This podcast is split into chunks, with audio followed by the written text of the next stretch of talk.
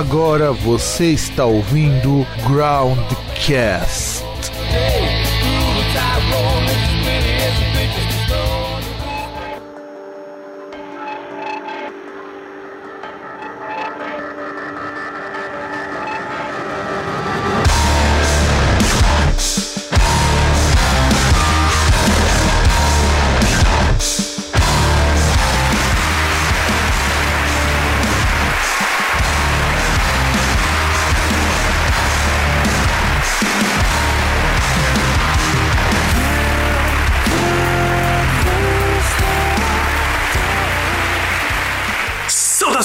Saudações, caros ouvintes e caras ouvintes deste programa chamado Groundcast, que chegamos na incrível marca de 105 edições, fora spin-offs. E diretamente aqui de Santo André, nesse calor do caralho, eu, Fábio, que não tá aguentando mais, de verdade, este verão quase saariano aqui de São Paulo, e do outro lado, aquele que atravessou os desertos longínquos do Egito, montado num dromedário na época de Abraão, o senhor César. E aí, pessoas? Tudo bem com vocês? César, deixe-me me faz, deixe fazer-lhe uma indagação de nível filosófico. Vai. Você já ouviu falar de artistas que dão desconto em cachê porque a coisa tá brava? Do tipo, ah, você contrata dois shows meus e ganha 20% de desconto? Não, nunca. Porque é isso que está acontecendo com o sertanejo aqui no Brasil. Saiu uma matéria no G1, eu vi essa semana até de passar e acabei esquecendo, que uma dupla sertaneja, o João Bosco e Vinícius, falou que tá muito difícil marcar show, tá, a crise tá brava, então eles oferecem 20% de desconto para quem contratar os dois, que eles toparam. Olha que, que coisa maravilhosa. O cachê de 200 mil, 200 mil é, 150 mil, aliás, eles baixaram para 80 mil a 120 mil no máximo. Ai, que dó, viu? Pois é. Não, e aí eu fico pensando o seguinte, cara, nenhum artista internacional que seja, de médio porte, tá ganhando 80 mil convertido assim na mão. Eu dou um exemplo do Napalm Death, que o cachê dos caras não chega a 5 mil dólares. Não, mas aí você tem que dar exemplo a alguém que tá estourado, não. Não, mas eu tô falando de banda média. Agora, lógico que quem tá estourado, internacional, cobra muito mais por causa da, da conversão. Mas ninguém, nenhum artista sem ser artista gigantesco tá ganhando 80 mil, 120 mil. É mole, É, cara. isso tá pouco, né? E eles falam que isso daí é porque estão na crise. Não, isso, isso daí, sabe o que, que é? Isso daí é o seguinte: teoricamente, é, as pessoas estão mais atentas com casos aí de desvio de dinheiro público, então é aquele negócio. É, como é que, por exemplo, o, o cara vai chegar lá no Rio de Janeiro, vai contratar o, o João Bosco, né? Isso. João Bosco e Vinícius e pagar 250 mil de cachê, quando o policial militar lá e outras categorias, os caras até agora receberam o 13 terceiro.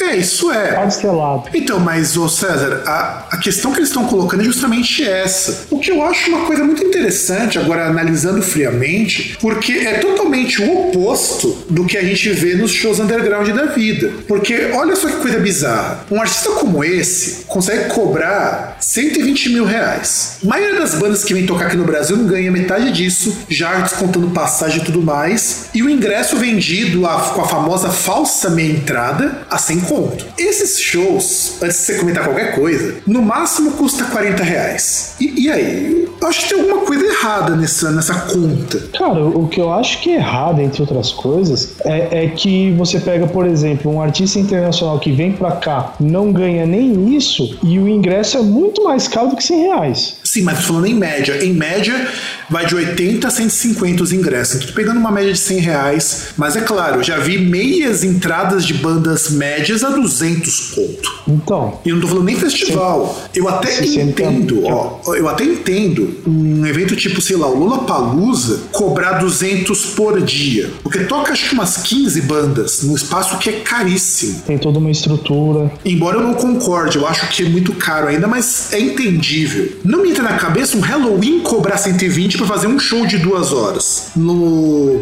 Carioca Clube, que é um lugar horroroso para ficar do lado de baixo, que é quente pra caralho. É, é que aquele negócio, né? O, o cara que produz esses shows, ele quer ganhar sempre, né? Então, assim, se ele não ganha na quantidade, no pulverizar, ele ganha no, na, no tamanho da facada, né? Na, no tamanho da estocada. Sem contar o seguinte, aí a gente chega numa coisa que eu acho ainda mais cruel. Em média, um show de sertanejo, um show de funk, que seja, o ingresso não costuma é, custar mais do que 40 reais.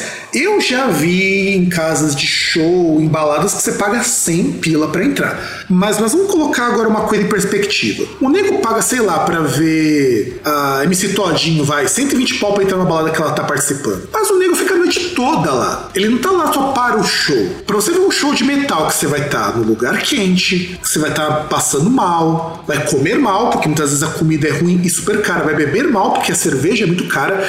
Nesses lugares de funk, desses baladas topzera e tudo mais, sem ser as baladas de playboy, uma cerveja não custa 12 conto uma latinha de Skol. Onde esses sertanejos tocam, o cara não cobra 15 reais pra você tomar brama. Você entende onde eu quero chegar? É, é, é, só mostra que, no caso, quanto mais restrito for o show, mais sacana ele é, né? Não, e sem contar o seguinte, eu até entendo quando você pega um produtor pequeno, e quando eu falo pequeno, eu tô falando, sei lá, uma pessoa que não fatura 15% do que o show deveria dar de lucro. Porque acontece isso. Eu até entendo uma pessoa que produz sozinha, tem que fazer papel de manager, tem que alugar tudo, tudo mais tal. Eu até entendo que o show fique um pouco mais caro. Só que não me entra na cabeça um evento que consegue 3 mil pessoas, que é uma média de público bem razoável, e você consegue isso no Halloween, você consegue isso no Gamma Ray, você consegue isso no Sepultura. Mas no Sepultura não posso reclamar que os shows de Sepultura são baratos. Nego cobra 120, 180, sendo que ele paga tanto imposto quanto o sertanejo. Mas isso é um reflexo de um probleminha também que a gente não equacionou aqui. Eu tava conversando com o meu irmão essa semana. Artista que vai tocar aqui no Brasil toca em lugares que eles jamais tocariam fora daqui, porque você vai ver show do Gamma Ray. Eles vão tocar num pub para 200 pessoas. Só que no Brasil que essas bandas dão público. Você pega um, um Slayer. O Slayer vai tocar malemar para mil pessoas nos Estados Unidos. Com ingresso a 30 dólares. Só que no Brasil que você vai lotar uma casa de show com capacidade para 3, 4 mil pessoas. É, mas aí tem um ponto que você tá esquecendo, né? Porque assim,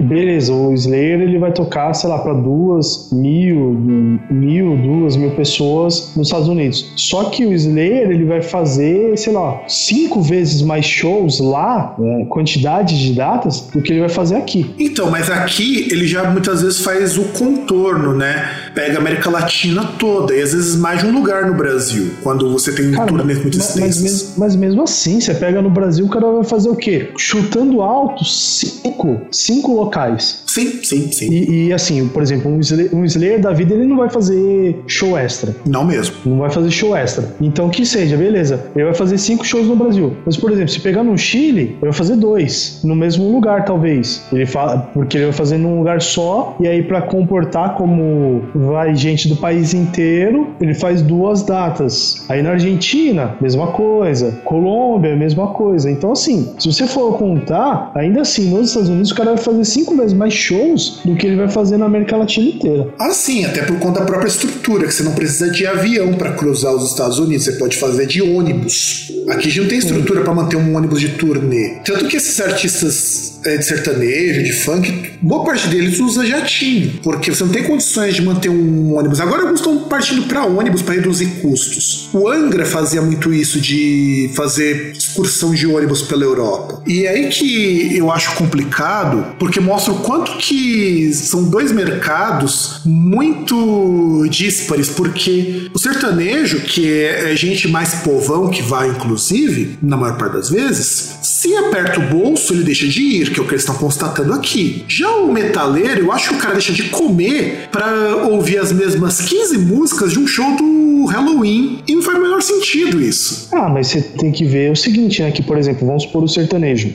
É, o, o, cara, ele vai lá, o sertanejo vai fazer um show, sei lá, vamos pegar aí, 25 de janeiro foi aniversário de São Paulo. Os caras foram lá e foram fazer um show. Aí fala, ah, eu não fui. Porra, mas dali 15 dias, esses mesmos caras vão fazer um show, sei lá, rodeio de Jandira. E, tipo, é uma distância que o cara pode ir de carro, o cara pode sim. ir de trem se ele quiser. Então, então assim. Sim, sim, sim. E deixa eu só te interromper, porque tem uma coisa que você colocou aí que eu acho muito importante comentar. Na Europa, as bandas que vêm aqui, que são médias, fazem exatamente a mesma coisa. Eles tocam em eventos, igual o sertanejo toca nessas festas de cidade e tudo mais, lá também rola. Isso que é o, o, mais engraçado. Você vê que essa realidade de banda mais pop aqui no Brasil não é muito diferente das bandas de metal lá fora. Eu tava trazendo a entrevista de uma banda, inclusive talvez ela até esteja no ar quando esse programa for ao ar, não sei porque eu tenho que conversar com o cara e pegar as fotos. E o cara comenta que muito do que ajudou a cena lá da cidade de Luxemburgo, da cidade não, lá do lado Luxemburgo, lá que é o país deles, inclusive foram uma das primeiras bandas de metal da, lá do país, ele disse que tem muito festival, muito evento, e é isso que falta para essas bandas aqui. A gente teve um boom de festivais nos últimos quatro anos que também estão minguando. Ah, cara, mas festival também. que a gente teve festival geralmente são eventos muito grandes e, e, e que são muito espaçados. É, tipo, exato. O, o, mais perto que você tem de festival parecido com o que tem na Europa é o Abril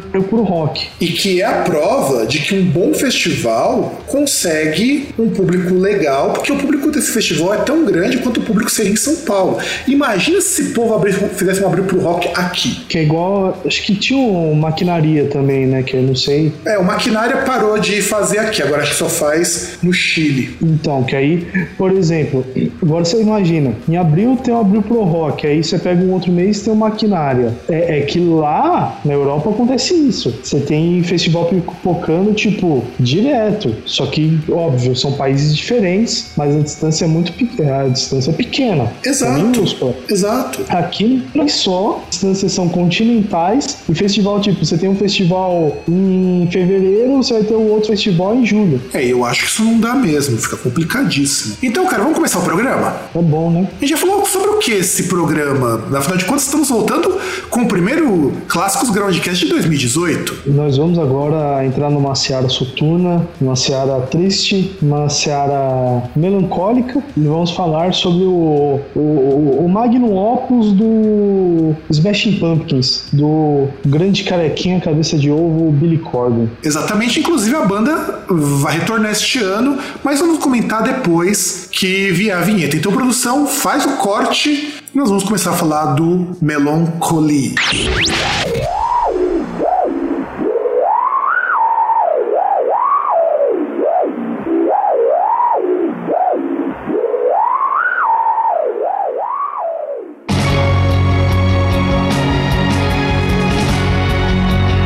Estamos retornando com o Clássicos Groundcast. Nessa semana, para abrirmos em grande estilo, vamos falar de uma obra muito importante do Smashing Pumpkins, como nós falamos no outro bloco, que é o Melancholy. Aproveitando também que a banda vai voltar, e acreditem, não foi intencional essa escolha, ela já tinha acontecido muito antes de sequer o Billy Corgan falar que ia retornar com a banda. É, e... a banda vai voltar à, à formação original, né? Porque o, o Billy Corgan está tocando com uma outra formação.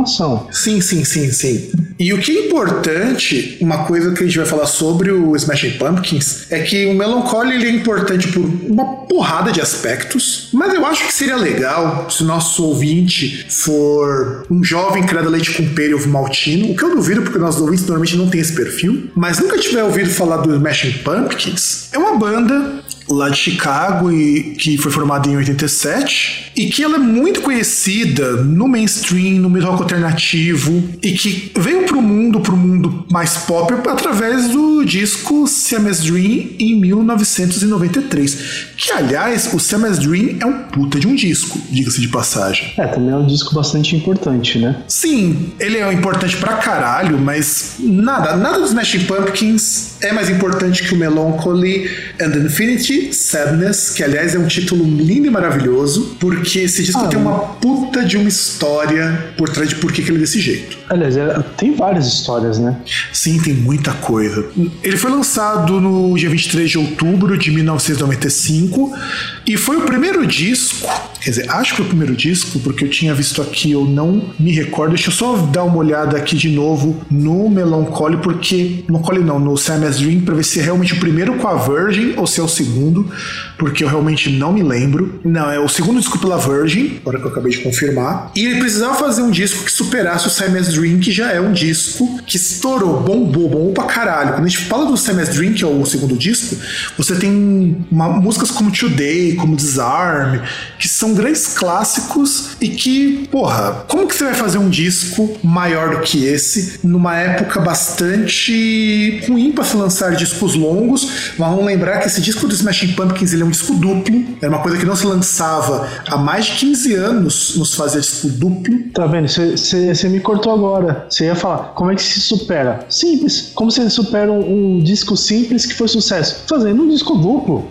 É, e você sabe o que é o mais engraçado? Eles foram muito ousados nisso. Porque, vamos lembrar, quando a gente falou lá do Keepers, foi nosso primeiro clássicos, era pra ser um disco duplo, mas a gravadora falou: não, vocês vão separar em dois CDs. E eu, eu- tenho outra citação que eu já não sei se foi no mesmo processo. Que em 1991 houve uma banda que fez um lançamento assim, que foi o Guns N' Roses, que, que fez o Use Your Illusion, é, assim, que todo mundo considera como um álbum duplo. Só que for- foram lançados dois álbuns, né? Teoricamente são dois álbuns lançados simultaneamente. O que é sacanagem com outro nome, porque é a mesma vibe do Keepers do Halloween. A diferença é que o Keepers do Halloween você tem anos de diferença. Não, não, então, mas aí que tá. O Keepers do Halloween é aquele negócio. Ele tem anos de diferença. Então, assim, você não sabe se. eh, Aliás, inclusive, né, a gente falou que houve algumas coisas entre um e outro, né? na- na- nas gravações e tal, coisa do tipo. Mas, se você pegar no, no caso aí do Guns, você não sabe se a banda, pra tentar contornar esse negócio, esse problema com o disco duplo, falou: beleza, nós vamos lançar, nós che- chega assim, tipo, e aí, vocês prepararam o disco? Sim, nós temos dois. Disco duplo? Não, não, disco duplo não, são dois discos. Só que a gente vai lançar os dois no mesmo dia. Eu tinha lido uma vez que foi exatamente porque tinha limitação do disco duplo. Eles não queriam lançar um disco duplo, porque o que acontece? Mercadologicamente falando, é prejuízo para a gravadora ter disco duplo. Não, então, mas, mas eu acho que, veja o que acontece. Na verdade, Axel Rose não tem culhões. Apesar de ficar dançando lá de tanguinha, ele não tem culhões. Se ele tivesse culhões igual o, o Billy Corgan, teria lançado o disco duplo. Sim, com certeza. Eu concordo plenamente contigo. Então, esse é o primeiro disco duplo de gravadora grande em 15 anos e que a gravadora não falou lancem dois discos. E ele teve como produtor o Alan Mulder, que já fez disco para um monte de gente. Já trabalhou com Jesus Mary Chain, com Nine Nails, que gravou inclusive o da Ward Spiral, que é o meu disco favorito, Nine Nails. O U2, ele produziu pop, produziu o disco solo do Billy Corgan e do Mark Ellis e trabalhou um tempão na Mute Records, que é uma gravadora famosa por bandas experimentais e bandas de música eletrônica como Laibá, como Depeche Mode. Então, quer dizer, cara, é um produtor pica acostumado a trabalhar com gente em discos muito diferentões. E teve outros também, né, no processo. Teve, o cara é um produtor com um currículo gigantesco de grandes. Não, não, não. Eu digo que teve outros produtores também que ajudaram no processo, né? Sim, mas esse é um produtor maior, sabe? Ele é o, o produtor maior e o próprio Billy Corgan produziu parte desse disco. Então quer dizer, você tem muita gente boa envolvida que tinha que fazer um disco que pelo menos vendesse igual, que soasse tão bom quanto o Siamese Dream, que já é um baita de um disco. E aí, temos algumas coisas que a gente precisa colocar aqui com relação ao Melancholy and Infinite Sadness. Primeiro, era para esse disco ter sido produzido pelo Butch Vig, que fez o disco anterior, fez o Siamese Dream. Só que o Billy Corgan achou que eles estavam ficando muito truta, muito mano, muito parceiro um do outro, e que isso ia atrapalhar o julgamento dele para ver se o disco estava bom ou não. O que faz todo sentido, né? Porque se ele já tava ficando humano, talvez ele aceitaria uma coisa bosta que eles estavam fazendo, que afinal são trutas, né? É tudo Ex- parça. Exato. E sem contar que o Butch Vig, ele é um puta de um produtor. Ele é produtor Nevermind, porra. Eu acho que isso já diz muita coisa. E ainda por cima, é. precisa do Garbage até hoje. É, diz muito pro Fernando, né? Pro Fernando diz muito. Já que, é, que ele é o produtor do, daquele disco que pro Fernando é o Santo Graal. Ah, cara, Nevermind, por mais que hoje eu não tenha muito saco pro Nirvana, é um disco muito bom pra época. Ele é muito significativo pro final dos anos 80 e começo dos anos 90. Embora eu goste muito mais do In Utero, que é o disco mais amadurecido do, do Nirvana, Nevermind é um, um ponto de virada pra música pop naquele momento que ninguém mais queria ouvir rock. Ah, eu até acho que é, só acho que ele é superestimado. Ah, cara, eu acho que nem tão superestimado. Eu acho que é porque já ouvimos tanto que cansou. Essa que é bem da verdade. Não, então, é, é, é justamente isso. Tem música assim que se você pega lá e você ouve, você fala, meu, tem música que chegou no fim da música e se enjoou. Mas é pela repetição, não é porque a música seja ruim ou seja construída meio às pressas. É diferente dos, dos discos que saíram entre o In Utero e o Nevermind, que são bem mais ou menos. É que eu concordo, sim, se a gente pegar o Nevermind, de repente ele é, ele é um disco que, para quem foi jovem nos anos 90, não tem mais saco pra ouvir. É que nem você pegar o Blood Sugar Sex Magic do Red Hot Chili Peppers. É um disco do caralho, eu adoro aquele disco, mas eu não sei se hoje eu teria saco pra ouvir ele até o final. Não sei, eu acho que por conta do dos elementos que formam o som do Red Hot Chili Peppers, eu acho que é mais fácil ouvir o, o Blood Sugar do que ouvir o Nevermind. É, eu tô falando isso, César, porque quando eu fiz a resenha do disco do Macaco Bong, que eles regravaram, fizeram a releitura deles do Nevermind, eu tive que reescutar o Nevermind para poder fazer a comparação, né? E me soava mais legal agora o Nevermind, agora que eu tenho uma bagagem cultural maior, porque quando eu tinha meus 17, 18 anos, que eu achava que tudo era muito chato. Você, você entende o que eu tô querendo colocar? Não é o que o disco é superestimado. Superestimado seria se você pegar os discos do Hole, sei lá, que foi lançado como se fosse uma puta de uma banda legal e é uma banda bem bosta. Não, com, com certeza. Isso aí é, é, basicamente o Hole era a banda da primeira dama do grunge, né? E que isso fez com que a Courtney Love estourasse. A Courtney Love solo é melhor do que o, do que o Hole. A bem da verdade é essa. E olha que a banda dela não é boa, não. Mas enfim, não é sobre Nevermind que a gente vai falar, embora a gente poderia falar sobre Nevermind, que é um outro disco que Drumcast Clássicos vai ficar devendo por hora. Não, vamos ficar devendo. Tem, ah. tem, tem, tem, muito disco na frente dele. Você quer colocar ele na fila? Beleza. Só que ele não é prioridade. Vão aparecer vários, os mais idosos aí que vão entrar na frente dele. É, inclusive, não só, por, não só os mais idosos, mas que tem outras coisas que a gente precisa comentar, porque todo mundo já falou de Nevermind. A da verdade é essa. Mas quase ninguém tem falado desse disco, do Melancholy. E o Melancholy tem uma característica muito importante que ele é um disco com um orçamento mais modesto do que a média das bandas grandes, ao ponto de que eles tiveram que fazer uma mutretagenzinha pra arte da capa. Você pega a capa, que é uma capa bem legal, eu acho a capa legal. O que, que você acha da capa do Melancholy, antes de eu falar sobre como ela foi composta? Cara, eu acho a capa linda. Então, a capa ela foi o trabalho mais foda-se que foi feito para a capa de disco. Porque aconteceu o seguinte: eles contrataram um designer, o John Craig. O John Craig. Só que acontece o seguinte: o John Craig ele é fotógrafo e ele ia fazer uma arte que ia ser todo mundo vestido de roupa vitoriana e com uma produção, cara, era quatro. Só que ia ficar muito caro, mas assim, muito caro e eles não tinham dinheiro para pagar tudo isso. Aí o cara falou: ah, faz o que você tiver de mais barato e o que, que o Craig fez? Ele fez uma colagem. Ele pegou um aquele retrato lá do Melancholy, aquele fundo do Melancholy, aliás, é um é constituído de uma embalagem de cereal para criança. Não, desculpa, de bicicleta infantil. A estrela onde a mocinha tá lá é de uma propaganda de whisky. E o, a moça que tá ali é de um quadro do Rafael chamado Santa Catarina de Alexandria. E a cabeça é um outro recorte de um outro quadro do Jean-Baptiste Grès, que é a lembrança. Cara, dá pra dizer que é um bom trabalho, né? Porque ele conseguiu fazer todas essas colagens e fazer um negócio coerente, né? Um negócio que pra gente parece um só. E, sim, e, sim, e, sim. E, e, sem contar que assim, é, meio que eles não puderam fazer essa capa aí com eles todos vestidos, igual na era vitoriana, mas eles conseguiram fazer algo não próximo, nem era vitoriana, nem sei se é, mas eles fizeram algo de caracterização que ficou interessante, que foi no, no videoclipe de Tonight Tonight Night, né? Sim, eu acho que é quando a grana começou a entrar, porque eu não sei como que era o acordo com a Virgin que eles tinham na época, mas muito provavelmente não era a Virgin que estava bancando as artes, essas coisas, porque normalmente arte de capa, quem banca é o artista. A gravadora banca a produção, que inclusive tem alguns problemas com a produção que eles encontraram, justamente por aquela coisa de low budget. Quer dizer, a grana era meio curta para fazer esse disco comparado com artistas pop. Então o, o John Craig ele, conseguiu, ele conseguiu um trabalho muito legal de colagem, que colagem é uma forma de arte que as pessoas menosprezam muito, mas quando bem feito, dá coisas muito legais e numa época que não tinha Photoshop, o cara fez isso na mão. E, e o mais foda. É, eu, eu, eu, acho que mais importante do que não tinha Photoshop é não tinha Google, né? Então, assim, é, é coisas que até pesquisa mesmo seriam, assim, algo que duraria alguns dias, né? Ah, muito provavelmente essas imagens ele deve ter comprado uma foto. Porque uma coisa que acontece muito até hoje é você comprar foto de quadro. Uhum. Então, com certeza, esses dois quadros ele comprou. Acho que o que ele deve ter cobrado é.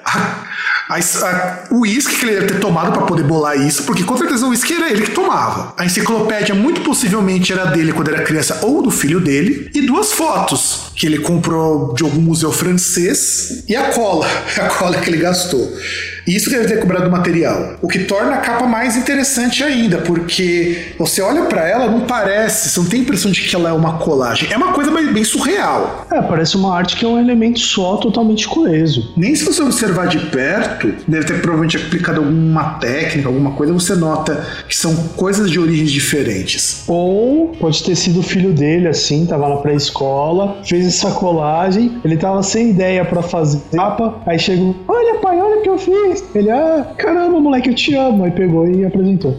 Não, e contou o seguinte, e depois de tudo isso, a gente tem que lembrar que por que esse disco é tão melancólico, por que esse disco é tão triste? Porque o Billy Corgan tava pensando em acabar a banda depois que lançasse o Melancholy. Porque ele pensou o seguinte: ah, não tem mais para onde eu ir. Mal sabia ele que ele ia lançar o Ador. É, e sem contar que ele vinha aí de um. De, depois de um relacionamento aí com a supracitada primeira dama do Grunge, né? É, inclusive, depois que o Kurt morreu, eles tiveram um affairzinho durante um tempo e o Billy Corgan ficou meio puto quando terminaram. Parece que foi ela que terminou com ele. E eu até, eu, eu até entendo o Billy Corgan ter ficado muito puto com ela, porque tem uma historinha nesse romance dos dois que ela é meio nojenta, que é o seguinte: dizem as más línguas que o Billy Corgan ajudava pra caralho o Hole, chamando para fazer show junto, para abrir show deles, e que foi isso que fez a banda decolar depois que o Kurt morreu. É, faz parte, né? Então o que, que isso quer dizer? Isso quer dizer que deve ter soado muito aquela coisa, ah, eu tô com você porque eu preciso de favores, ou alguma coisa do tipo. Tô e com eu você acredito- porque eu ainda não toquei, né? Exato, exatamente. E boa parte dos relacionamentos da Kurt e Nail Love foram meio assim. Se você pegar, até ela sossegar de vez, ela pegava muito cara que tava sem evidência, que era do meio rock, e tentava crescer junto do cara. Foi a mesma coisa que aconteceu com o Kurt Cobain, a mesma coisa que aconteceu com o, com o Billy Corgan e com outras pessoas também nesse meio. Não quero dizer que isso realmente seja uma história 100% verdadeira, mas é o que rolava na imprensa na época. Eu lembro quando eu tinha visto na MTV em 94, 95, quando eles falaram que eles estavam namorando, aquela coisa toda. Eu lembro de ter lido este, este comentário e que tá putaço. E ela acredita, a Courtney Love, que músicas como a Tonight Tonight, Bodies e Where Boys Fear to Tread são músicas baseadas nela. E só para encerrar assim, o, movimento, o momento Nelson Rubens, só pela gente citar aí, Courtney Love ela mostra um comportamento de Maria Palheta. Ah, com certeza, com certeza. Assim, o César, eu nem questiono muito ela de fazer essas coisas, não de se aproveitar dos músicos, tá? Longe disso, não é isso que eu quero entrar. Até porque não pode dizer se isso é verdade ou não, mas o que corria na época. Mas ela tem muito mesmo esse jeitão de quem só se relacionava se o cara fosse músico. Até do tempo do Nirvana, o, o pessoal do Foo Fighters não gosta muito dela. Porque até hoje os caras não recebem os royalties devidos. E os caras compunham tudo sozinho, tudo, não, os três juntos. Não era só o Kurt Cobain que compunha, mas ela, por algum milagre jurídico, conseguiu ter direito de 100% sobre tudo. É, não sei, né? Deve ter alguma coisa aí é, é, que também não, não, pelo menos eu não sei como é que fica a parte do Chris Novoselic, né? Que era o baixista. Eles têm processos até hoje correndo contra Courtney Love. Ele, ele tem também? Sim, ele e o. Dave Grohl. E o Dave Grohl, eles processaram a Courtney Love por royalties. É, que eu lembro que eles processaram na época que ela foi lançar aquela coletânea, que, que era a coletânea que tinha uh, uma música, assim, não tão assim, inédita, né? Que era You Know You're, You're Right. Que aí teve uma briga e depois eles entraram numa trégua e aí o, a coletânea pôde ser lançada. Não, mas eles nunca receberam os direitos autorais devidos, eles recebem bem menos do que deveria com o Nirvana, e é por isso que essa coisa de que ela tem muito esse jogo de. Ela é meio que nem a Sharon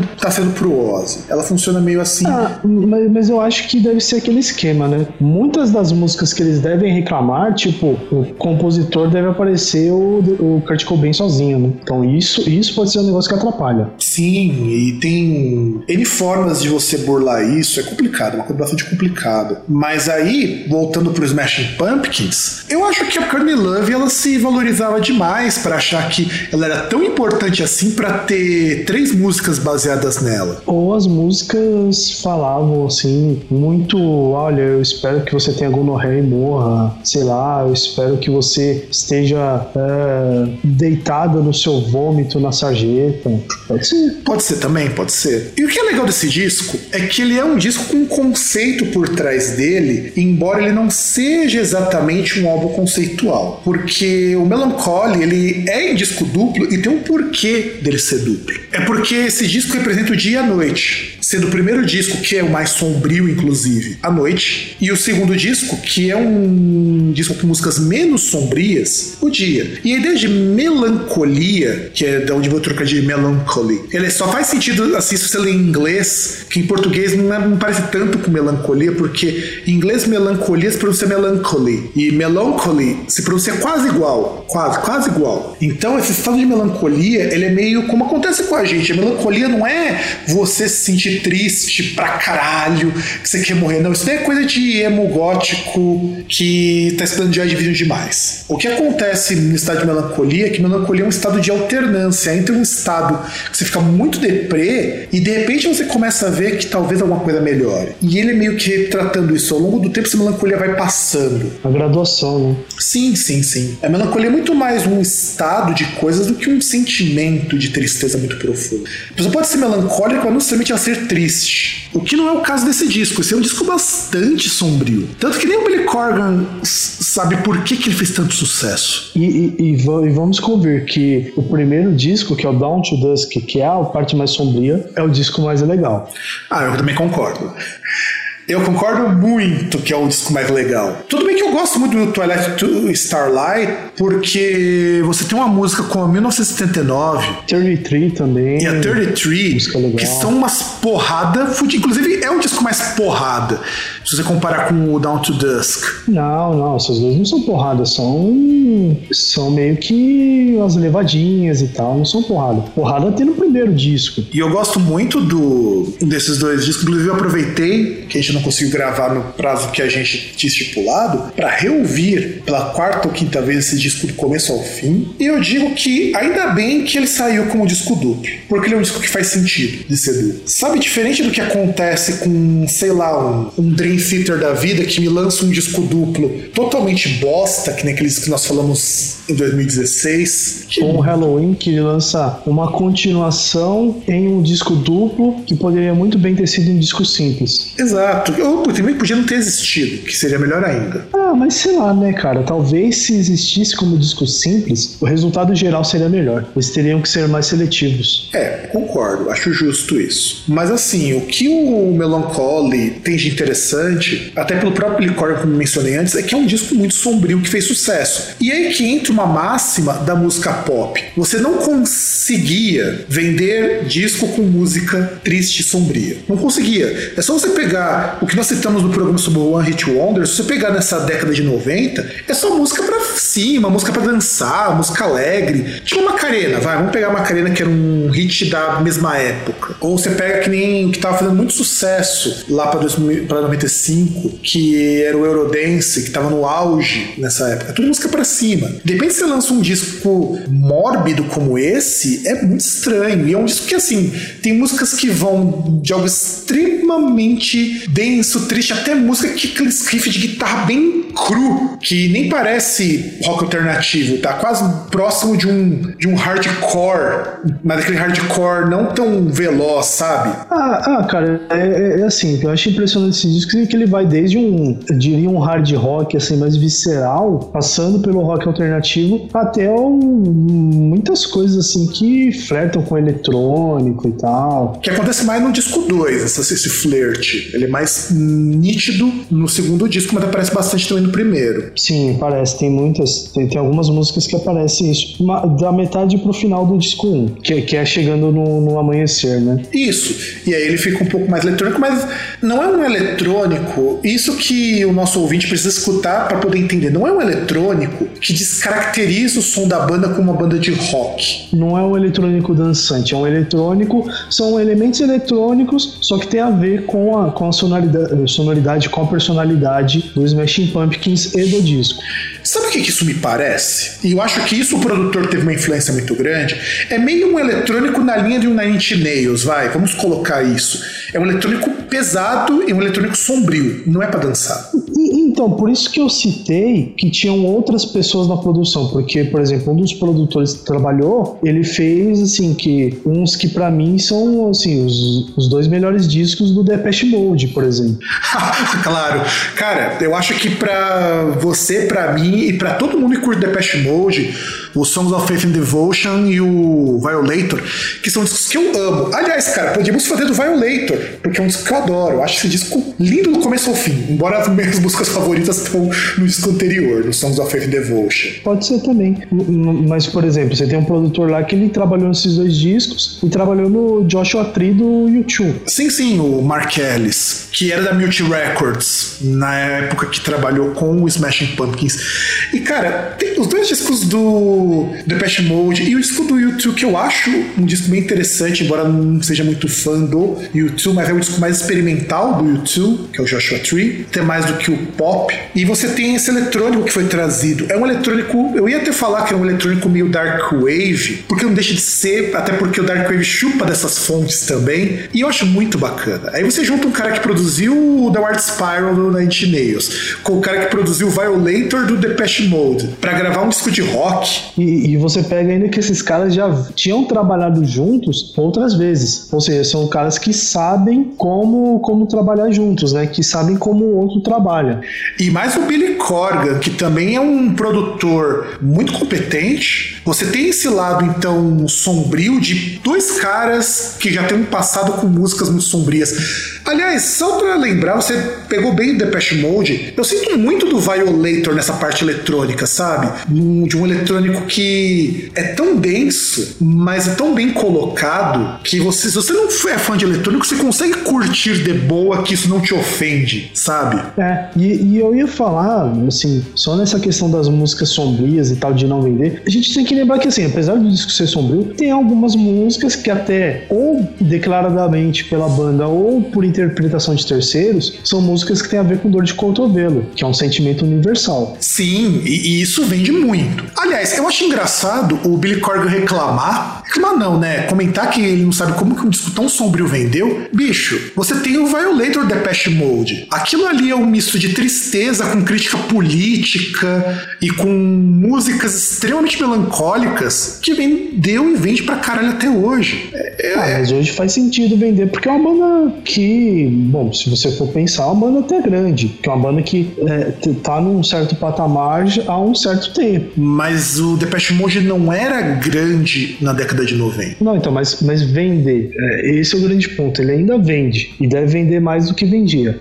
Ah, com certeza. Que agora você tem esses jovens que descobriram que Depeche Mode é uma banda de eletrônica legal, e eu concordo com eles, Depeche Mode é a prova de que você pode fazer um eletrônico super mainstream, mas sem ser brega. Uhum. Tá certo que atualmente eles estão mais breguinhas, mais, mais aquela coisa, mas, bicho, uma banda com mais de 30 anos, que deve lavar o cu com nota de 100 dólares. Não precisa mais provar nada para ninguém. E, e, e, você tem que lembrar também, né, que uh, é, é, um ciclo natural, né, até na vida das pessoas. Por mais que a pessoa tente ser, assim, diferente e tal, vai chegar lá, quando a pessoa tiver 30, 40 anos, ah, vai usar pochete, vai usar crocs, vai, sei lá, usar, talvez continue usando mullets por 20 anos. Então, assim, as pessoas perdem um pouco a noção com o passar do tempo. Exatamente. E, e, olha só que coisa legal. Esse disco é um disco tão pica. Eu acho que eu queria comentar sobre a música Cupid the Lock, que tem percussão com saleira e tesoura. Quando que uma banda de música mainstream vai se arriscar tanto? Quando a grana estiver curta. Que é o que fez esse disco ser produzido do jeito que foi produzido, porque a grana realmente estava curta.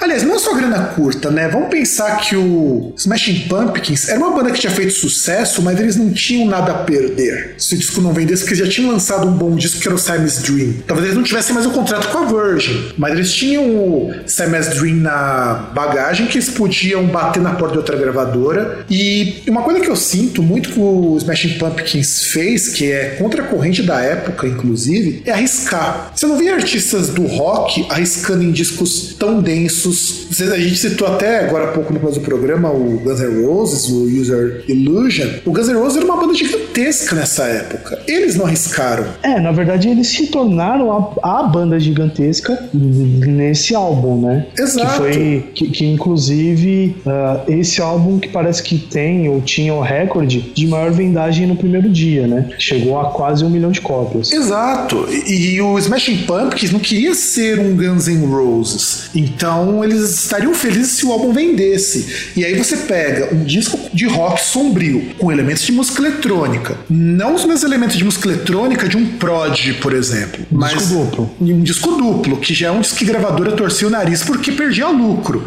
Porque a lógica de gravadora é o seguinte: um CD duplo vale menos em termos de vendagem do que dois CDs separados. Sim. Então ele é, é muito mais barato você fazer dois CDs do que você fazer dois discos. E é até mais barato pro fã. Só que no Brasil que é a lógica invertida. É, é que aquele negócio, né? Duas caixinhas vale mais que dois discos, né? É, exato, exato. E você não precisa comprar as duas. Então, ao invés de você comprar, sei lá, um, um disco de 10 dólares, você poderia comprar dois por 15, o que é uma perda considerável para eles. Então, é, é uma coisa bem interessante. E também tem uma coisa muito legal da música Fuck You, An Ode to No One, que o Billy Corgan cortou os dedos enquanto gravava a música. E ele cortou o dedo porque teve que repetir várias vezes a mesma música. Só que tinha um problema. Olha só como que grana curta é foda. Se você pega um artista que tem um cachê, tem uma, um dinheiro para produzir alto, o cara não vai ficar gravando várias vezes no mesmo dia.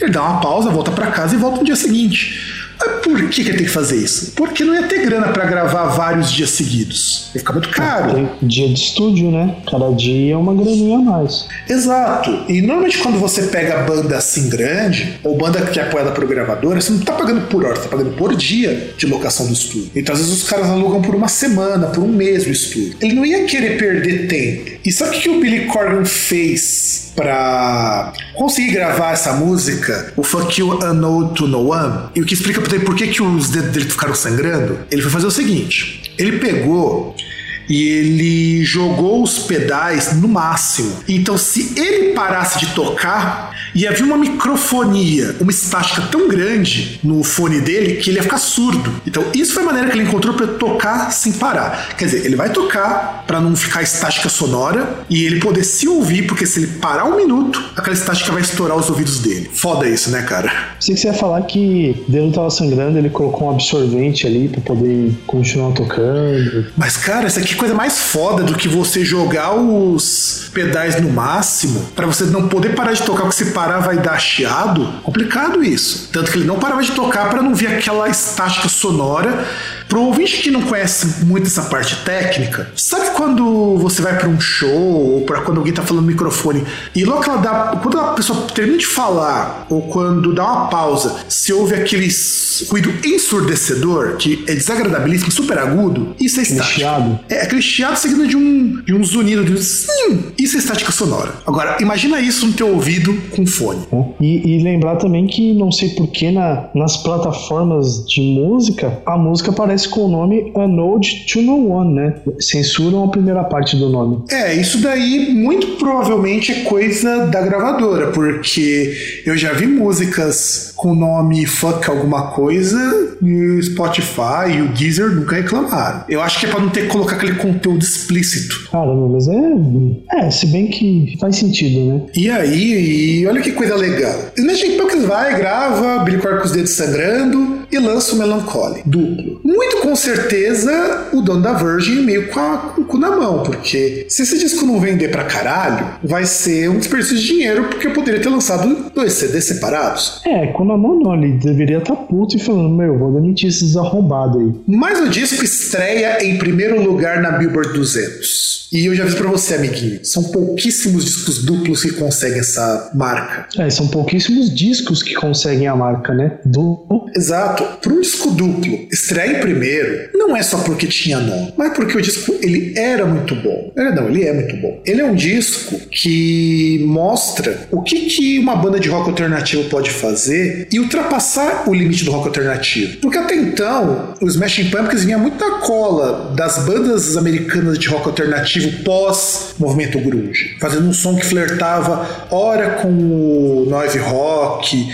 ora com o pós-punk. E eles fugiram disso. Fizeram um disco que ultrapassou essa barreira pra caralho. E como se não bastasse, esse disco ter estreado na Billboard 200, para quase todos os grandes analistas de música, esta é a maior obra dos Smashing Pumpkins. Eu concordo porque os discos que vieram depois são dignos de vergonha. Ah, não sei se são dignos de vergonha, mas nenhum conseguiu chegar no mesmo, no mesmo patamar, né? Ah, Até cara... porque teve, teve o Adore depois. O Adore é não é um. Mas não é um disco legal, cara. Razoável. É, ele entra no nível do razoável. Embora eu goste muito da música Avador, que é, e é uma música que eu considero ela ruim, é um disco bem mais ou menos. E eles também já estão mais na verba, na verba do eletrônico. Eles estão muito mais eletrônicos, que aí passa a ser mais ou menos a cara que os Smashing Pumpkins assume até então. Sim, que foi o que eles. Inclusive, foi forma que eles entraram na trilha sonora do Batman também, né? Aquela The End is the Beginning is the End. Que aliás, essa música eu gosto, cara, por incrível que pareça. O ah, filme, eu acho legal, mas não o é. O filme é meio merda. Eu acho que é a única coisa do filme. Não, o filme é merda. O filme é muito merda. Mas essa música. Essa música não. Todas as músicas trilha sonora são músicas bem legais. Para um filme muito merda. Ah, não sei não, porque tinha a trilha sonora também a do YouTube, né? A Hold Me, Kill Me. Hold Me, Kiss Me, Kill Me. Não é música ruim, não. Era uma época que o YouTube ainda nossa. dava pra escutar, cara. Ah, cara, nossa. Tô ouvindo essa música hoje, inclusive. Não, não me apetece. É que hoje já não desce mais. Eu concordo que hoje fica difícil de escutar isso, mas naquela época é, era uma música legal. Não era,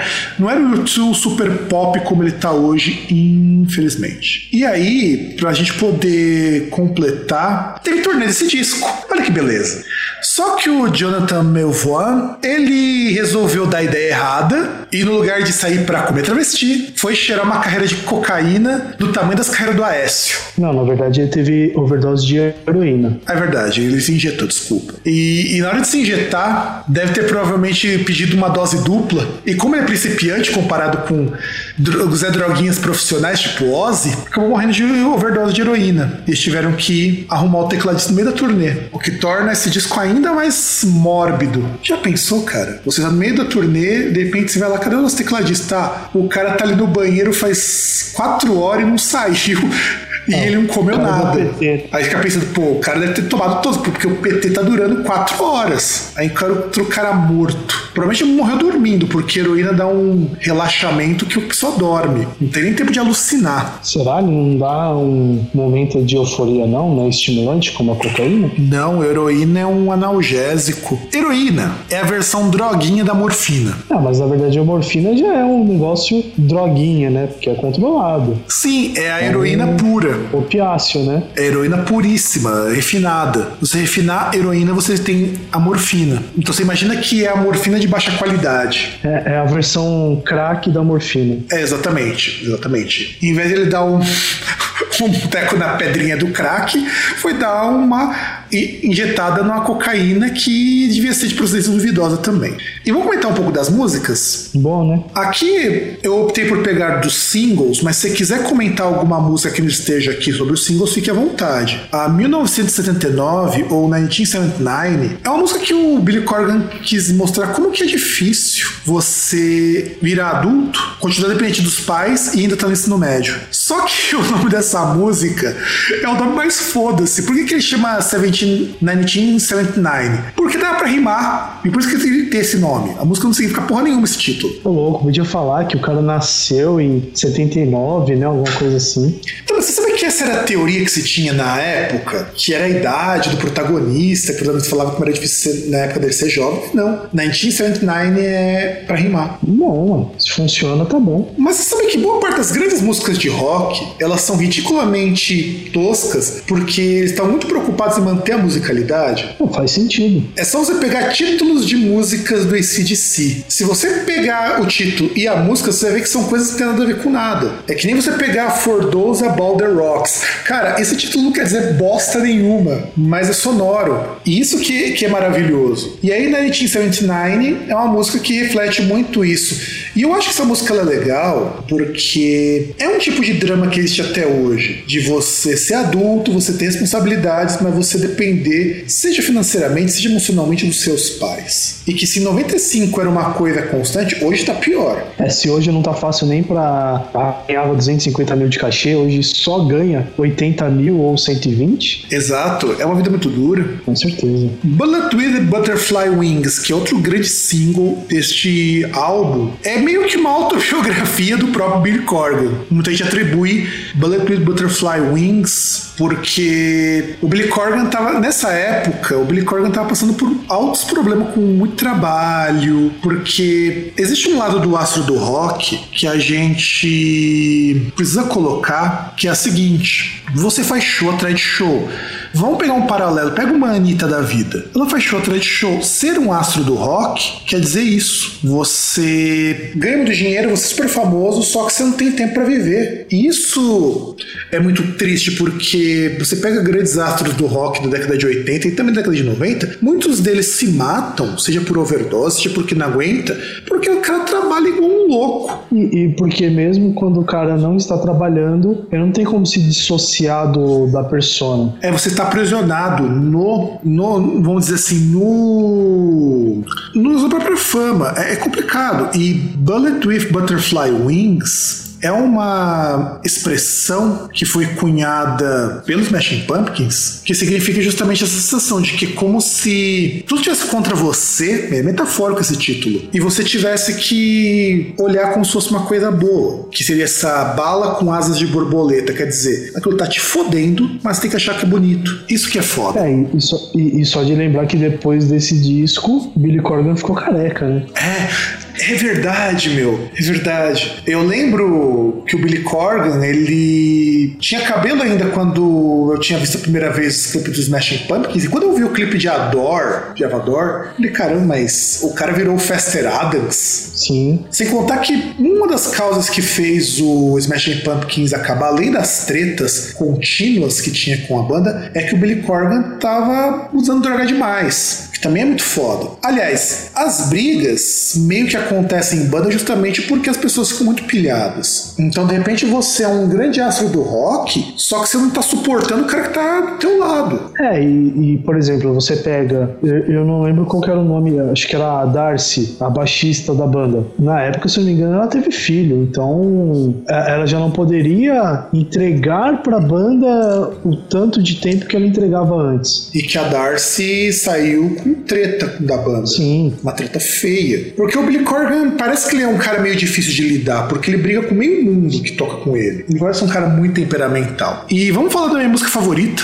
que é Tonight Tonight. E Tonight Tonight é uma música que é problema pro Billy Corgan cantar essa música, porque ele é cantado um tom acima da voz dele. E reza a lenda que quando ele cantava essa música no show, ele tinha que fazer um esforço tão grande que ele tinha que parar um pouquinho para poder continuar seguindo com o resto do show. E é uma música em referência à cidade natal deles, que é Chicago. Por isso que é uma música que, se você comparar no contexto geral, ela é diferentona das outras. Ela é mais mais, vamos dizer assim, por ela ser mais aguda, e a voz do Billy Corgan também tem que soar mais aguda, ela é uma música mais diferentona. E tu, César, curte essa música? Vai, César. Então, eu acho que Tonight Tonight é, é uma música interessante, é uma música que eu gosto. Não é a minha favorita do disco, nem a minha segunda favorita, mas se eu não me engano, é aquela música que no videoclipe eles fizeram aquela homenagem aos irmãos Lumière, que fizeram aquele, aquele esquema lá de, de época tal. E eu lembro que foi a primeira música do Smashing Pumpkins que eu ouvi foi essa essa, o Tonight Tonight. Primeiro que eu vi clipe, inclusive. Só que o que eu acho foda é que essa música, muito possivelmente hoje ele já não deve cantar mais com, por conta de ser mais aguda do que o tom de voz natural dele. Bom, aí das duas, uma, ou ele abaixa a afinação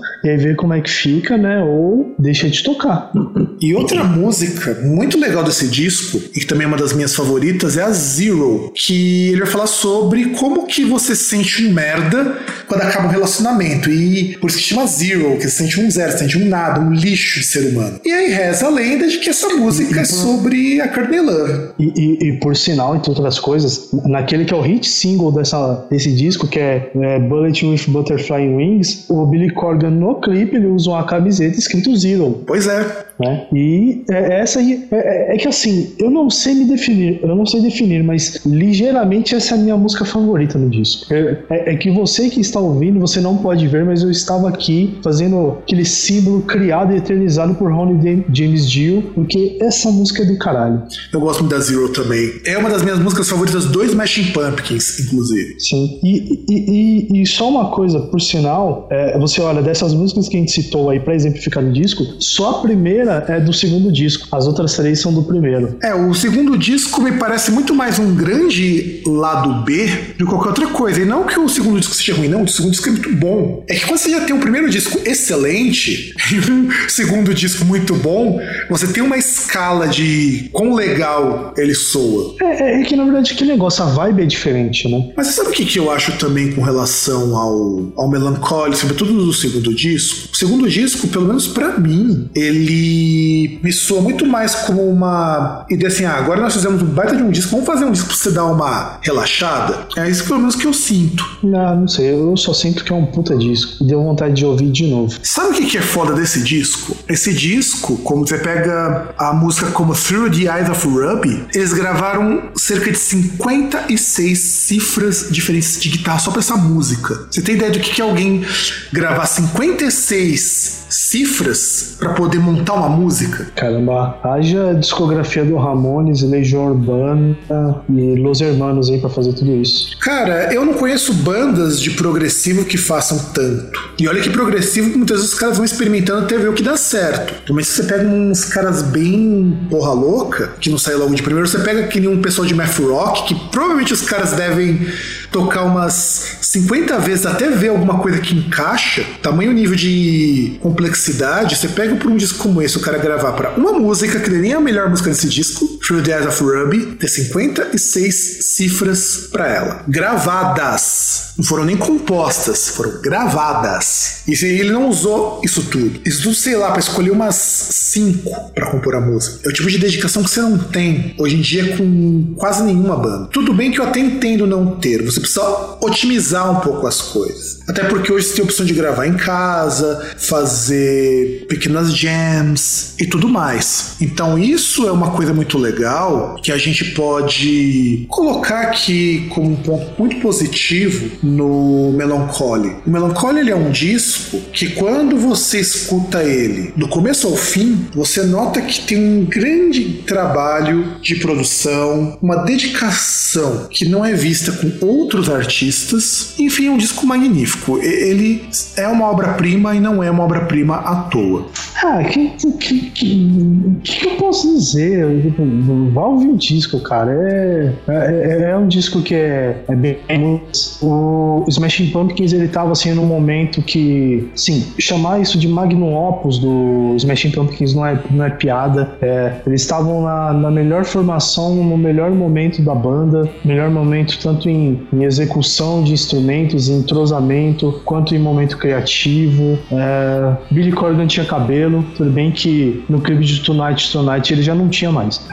Mas é assim, o, o, o, o creme de la creme do Smashing Pumpkins está nesse disco. É, dificilmente você vai. Você pode até tentar, você pode até encontrar, mas assim, é, dificilmente você vai achar nos outros discos da banda músicas que mereceriam estar dentro desse disco, mas as músicas desse disco facinho se encaixariam em qualquer outro disco do Smashing Pumpkins. E aí eu gostaria só pra gente poder finalizar o programa e chegar nas nossas considerações, dizer que é um disco muito legal se você gosta de rock alternativo, você gosta de pós-punk, tem muita coisa de pós-punk nele. Se você gosta de músicas mais pesadas, com aquela coisa bem introspectiva, você vai gostar. É um disco que ele consegue superar os limites do chamado rock alternativo dos anos 1990. É só isso que eu tenho para dizer. E vamos então aproveitar e fazer as nossas considerações e encerramento do programa. Se você nos ouviu até aqui, eu agradeço muito. César, se a pessoa quiser ficar mais próxima da gente, sem ser íntimo e tudo mais, o que ela tem que fazer? O que ela pode fazer? Eu, eu tô pensando aqui porque é, não seguir com um drone pode entrar como opção, não? Não, não. A gente não pode ser seguido por drone, não. Por favor. Não faça é, joselitagem. É, pedir pra, pra NSA grampear nossos telefones. Também não. Nossa, e, também não, e, não, e também não pedir pra tirar foto com o João Dória. É, então, sei lá, né? Você pode ir lá no Facebook, busca lá Groundcast, você vai ter a, a página aí do Groundcast, onde você tem os episódios lá, quando forem lançados a gente vai colocando, os conteúdos do, do site do Groundcast, você vê lá o link, às vezes tem lá alguma postagem, alguma piadinha, alguma piadoca, algum pra sódia também. Você pode ir lá também lá no, no Twitter, no arroba Groundcast, que o Fábio ele responde, eu acho que ele responde, né? Você pode também, se você quiser, comentar o episódio, mas você achar que, ah, mas eu vou lá no formulário no site, ah, a minha firma é bloqueado, ah, porque tem poucos caracteres, eu não consigo que me expressar de forma, de forma digna. Então você vai no contato Ainda não tem o Instagram, nem o. O César, nem o Snapchat. repete o e-mail porque deu uma cortada aqui. Perdão, acho que eu que devo ter dado uma cortada, problemas da garganta. Então, se você acha que a caixinha de comentário lá é muito pouco para aquilo que você quer expressar, você manda uma mensagem para o contato groundcast.com.br. O Fábio deve estar providenciando aí o Snapchat, o Instagram, o MyFreeCams também. Deve estar providenciando o Grindr, o Tinder, o Adote um Cara, o Badu, o que mais? Ashley Madison. Esse é legal, hein? Ashley Madison. Esse você pegou pesado, cara. Esse você pegou pesado. Esse é sucesso. Esse, esse é sucesso. Esse é sucesso. Altas contas hackeadas. Sucesso. Não, mas esse é sucesso. Aí trouxe talarico filho da puta. Não, mas é, é um site para talaricos filhos da puta. Ele é exclusivo para talaricos filhos da puta porque você sai com pessoas casadas. É, mano, é verdade, não é nem pra toca de casal. Pode ser também. Não, não é. É, é, é pra pessoa que é casada ter um relacionamento extraconjugal, não é pra encontro de casais. Pra isso tem outros. É, tem até um aplicativo que era chamava Trinder, agora eu não lembro qual é o nome que ele ficou, que era para fazer surubas. Hum. Olha que coisa legal. E nenhuma delas com travecos, infelizmente. É, para isso você tem o Vanderlander. É, verdade, verdade. Ele deve funcionar tipo que o charulete, né? Você liga a câmera e vê um, um traveco com uma piroca de 40 centímetros mole. Não, lógico que não. Você liga o aplicativo, ele já. Aliás, você liga o aplicativo, em vez dele mostrar os travecos que tem aí na, na sua região para você convidar, ele procura os travecos na sua região e manda convite. Você fala: olha, o Vanderlei tá aqui, ele tá querendo fazer uma festinha. É, inclusive já, já entra em contato com quem tá disponível, já também procura o fornecedor de porra de macaco, faz tudo automatizado. Isso é tecnologia. Sim, Isso é tecnologia. Já, lá, já, já, já convida o, os travecos da região, já convida, e dependendo do estado que você estiver, o, o macaco do Emerson Shake ou do Latino. Aí depois você vai na, na suruba lá e você percebe que um dos travestis é o teu pai. Pode ser, vai saber. Aí você pega, pai, mas o que você tá fazendo aqui? Ah, a gente precisa ganhar uma graninha extra. Não, mas não faz sentido, porque aí seria o crossdresser, não o traveco. Pode ser os dois? A gente nunca sabe. Essas famílias estão muito modernas. Não, não, não, não pode, porque o crossdresser ele só veste de mulher. O travesti geralmente ele vai ter traços femininos. Vai cabelão crescer, é, vai com hormônio, vai colocar silicone. Talvez até não faça tratamento com hormônio, mas vai colocar silicone. Talvez, mas pode acontecer porque essas, afinal de contas, as famílias estão muito modernas, assim como o Groundcast. E a gente já falou demais, vocês já aguentaram demais a gente num dia como esse. Eu queria deixar para vocês então um grandiosíssimo abraço para quem nos aturou até aqui e nos vemos na semana que vem. Então, tchau! Só, só uma coisa. Fala. Lembre, pense no Groundcast como se ele fosse uma nota de 50 reais falsa que você recebeu. Passe para frente.